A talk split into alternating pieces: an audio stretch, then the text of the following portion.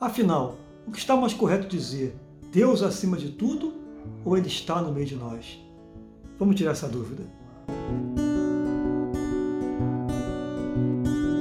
Nos últimos quatro anos de nossa vida política, essa expressão foi muito utilizada e até em alguns meios religiosos. Mas para entendê-la melhor, temos que considerar dois momentos da nossa história de fé.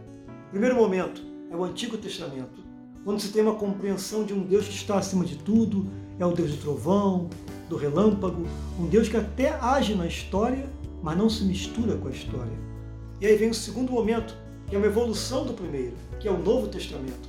É quando Cristo, o próprio Deus, entra em nossa história, assume nossa condição humana, é, se mistura com o mundo e quer permanecer no mundo.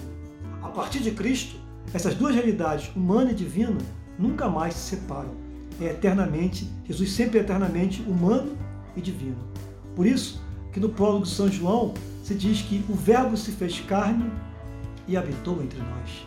A partir de agora, Deus habita entre nós. E é por isso também que na Santa Eucaristia o sacerdote proclama para a Assembleia: O Senhor esteja convosco. E toda a Assembleia responde, sabiamente, Ele está no meio de nós. Então, falando de forma cristã, é mais adequado se pronunciar: O Senhor está no meio de nós, Deus está no meio de nós. Tchau, tchau.